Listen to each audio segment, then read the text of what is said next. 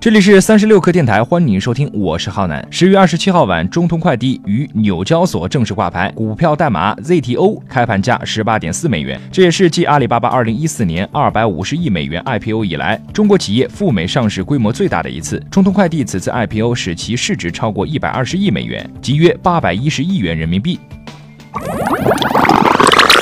据熟悉中通财务情况的人士表示，此次发行价约为中通二零一七年预期每股盈余的二十七倍。据海通证券的估计，相比之下，顺丰速运、圆通速递、申通快递和韵达快递的股价是每股盈余的四十三倍到一百零六倍，而美国 UPS 和 FEDEX 的股价分别是二零一七年预期 EPS 的十七点八和十三点四倍。而中通快递在中国的竞争对手圆通速递、顺丰速运、申通快递和韵达快递都公布了在深圳和上海上市的计划，后三者正在进行反向收购上市。可以看出，中通为了快速赴美上市，做出了股价上的牺牲。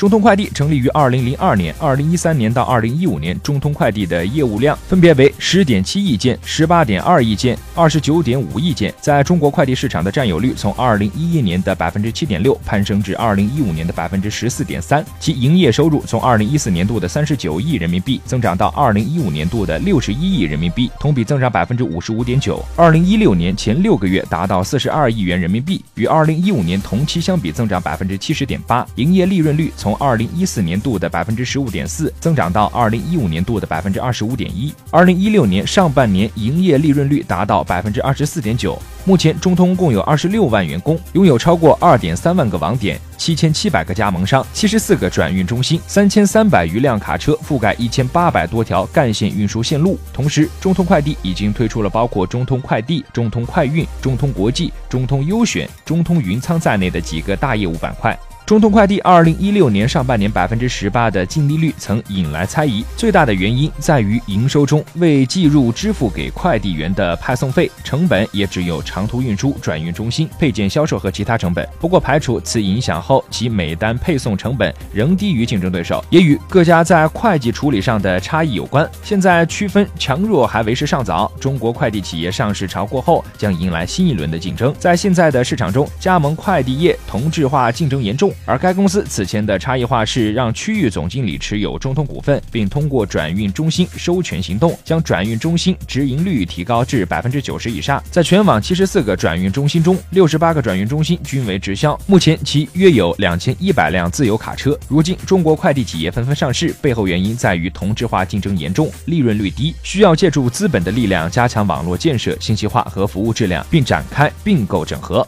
好，以上就是我们今天节目的全部内容，欢迎订阅收听。